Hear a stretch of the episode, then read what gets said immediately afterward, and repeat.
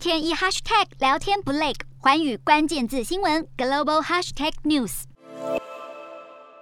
二零一四年，中国社群平台巨头新浪微博登陆美股纳斯达克，掀起了中概股赴美上市潮，如今却可能被迫退市。二十三号，美国证券交易委员会 SEC 将微博列入了外国公司问责法的暂定清单。而先前包括百济神州、在地医药、和黄医药、盛美半导体以及旗下拥有肯德基还有必胜客等品牌在中国经营权的百胜中国，都已经被列入清单，必须在二十九号之前提交证据。而微博成为清单上的第六间公司，得在四月十三号之前证明不符合退市资格。而消息一出，微博在美股股价一度跳水百分之十，中概股正面临监管压力山大。不过有消息指出，中国监管机构已经要求阿里巴巴、百度还有京东等在美上市的中国公司做好准备，披露更多的审计资讯，显示北京当局有意让步，也让美中审计僵局解套露出曙光。